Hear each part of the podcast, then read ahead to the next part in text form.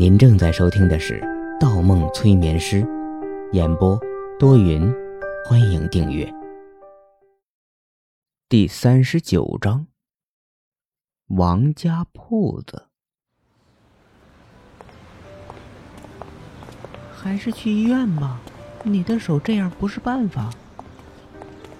温情跟在方墨的后面，走在熙熙攘攘的街道上。方墨说要请他吃午饭。一向一毛不拔的家伙说要请他吃饭。虽然知道对方即使话说的再漂亮，也无法改变一个穷苦医生的本质，但温情还是内心充满了期待。我已经退让了很多了。戴上了绷带套，看，周围人的目光都变了，你就别那么多事儿了。再多说一次，一会儿你付账。方墨打着哈哈，温情哼了一声，哼，我付账就我付账，看这条街上的店面也贵不到哪儿去。哎，怎么瞧不起劳动人民呢？便宜不好吗？我就喜欢这样的地方。方墨扫了眼周围。两边都是些热闹的小吃铺子，兰州拉面、千里香馄饨、陕西凉皮儿、清真小炒、烤肉拌饭。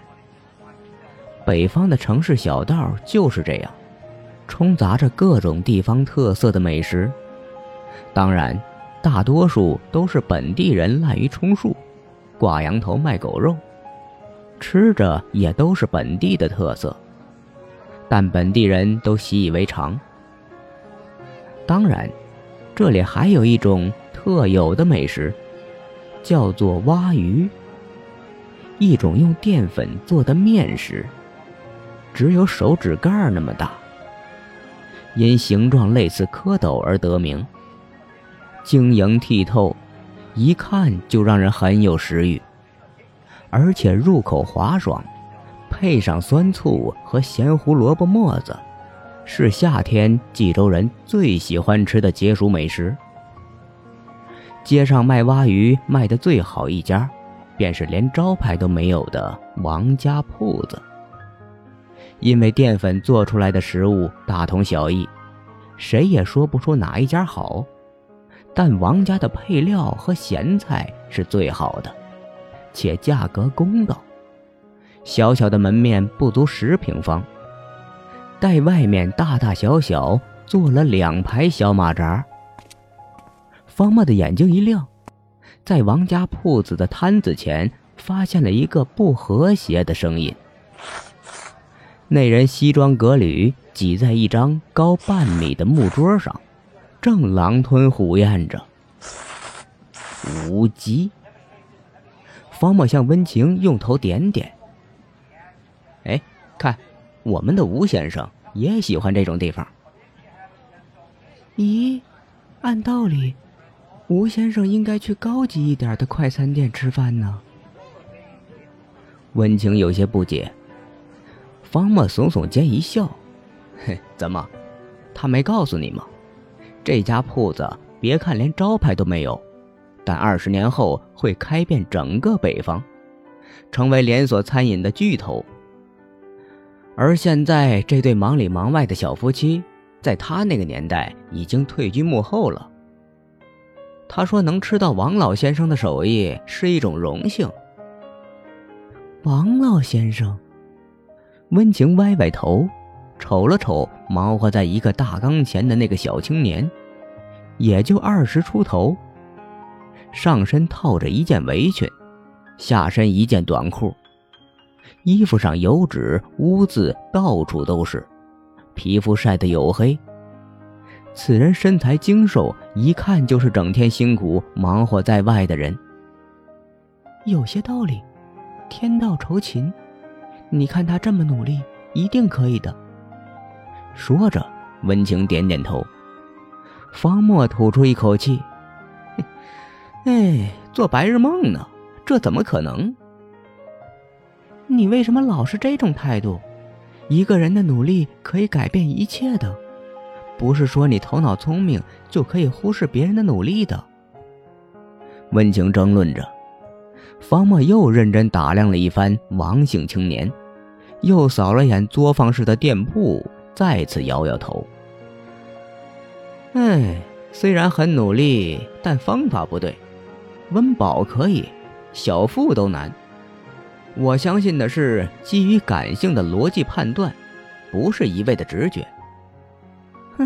哼，争不过你，你总有道理。温情一甩头，方墨喊了一声：“老板，两碗鲅鱼，不要辣椒，炸二十个鸡肉串。”哎，好嘞，老师，您先坐，马上就好。小青年高声吆喝回道：“吴基听出了方墨的声音，抬起头，搬起马扎往桌子头靠了靠，闪出两个人的位置。猛然间，他的身体一倒，摔向地面。方墨一个侧身扶住了他。吴基捂着半张脸，不是捂着他的墨镜，脸上煞白。不停摇晃着头，好像眼前有挥洒不去的幻觉一样。吴先生，怎么了？方墨关心的问。吴基脸上一时全是汗水，浸湿了边角的头发，呼吸急促起来，连声音都变得十分微弱。光，光，光，光！方墨转过头。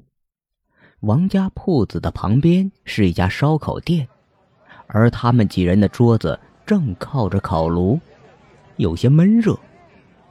不过哪有什么光？而手中无机的手掌一片冰凉。一边负责烧烤的是个光头胖子，手里扇着蒲扇，扇的烤炉上火花四溅。胖子注意到了方墨的眼神。声音很不礼貌。嘿，这个天儿，你给你父亲穿这么厚的衣服，不中暑才怪，可怨不着我。方墨笑了笑，没有理会。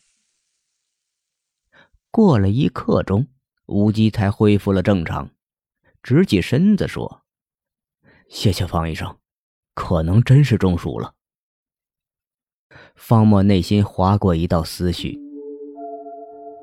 这绝不是中暑，分明是刚才什么东西刺激到了乌鸡。可是什么呢？光。他又转头扫了一眼周围，尽量把每个细节都记在心里。而乌鸡刚才保护墨镜的动作，更让他怀疑：这个墨镜对乌鸡而言。究竟有什么特殊含义呢？饭吃到一半，温情忽有兴致的小声问起吴基：“吴先生，你说这个小摊子将来可以发展规模宏大的连锁店？”吴基认真的回答：“啊，对，老冀州王家铺子，王老先生的儿子还将铺子开进了每一个饭社区里。”和官方合作，成为了公民餐点供应的资源，规模相当大。但以后流水线式的生产，虽然配料没变，远不如现在手工制作的口味。更别说是王老先生的手艺了，未来已经成为了非物质文化遗产。方墨听到最后一句，差点喷出口中的蛙鱼。的确。很多非物质文化遗产都是假作的历史，但蛙鱼这个东西，哎，老板，你家铺子怎么不做成连锁店的形式啊？物美价廉，一定从这里开到长城边上去。方墨打趣着小青年王姓青年来回收拾着碗筷，老师嘞，您真会开玩笑，小本买卖糊口就不错了。不过，借您吉言，我要是真开了连锁店，你只要来，绝对免费。我知道你姓方，是隔壁街上诊所的大夫，经常来我们这儿吃。街上的小孩都爱上你那里画画。方墨对着吴基露出坏笑，又说：“我说的是真的，我能看见未来的事情。几十年后，你的店从长城一字排开，牢牢占据北方市场。只要你有心，什么都可以的。该出去闯荡闯荡，年轻，对不对？王姓小青年笑得很开心，没有说话。方墨，旁边的温情拉住了他，小声说：“你又耍坏心眼儿，这小本买卖你让人家去闯的。”方墨低声说：“嘿，你不是相信天道酬勤吗？”温情一犹豫说：“你这人太坏了。”老板结账，我们三个人一起的。说完，方墨示意下无机，起身离开。王姓小青年双手抹在围裙上，哎，一共四十五。哦，找他。方墨指向温情，温情身体一触，凭什么找我？哎，是你说的，我付就我付，满足你的愿望，省得你又不开心。说着，方墨拉起乌鸡。向王姓小青年打个招呼，哎，生意兴隆，考虑考虑我说的话。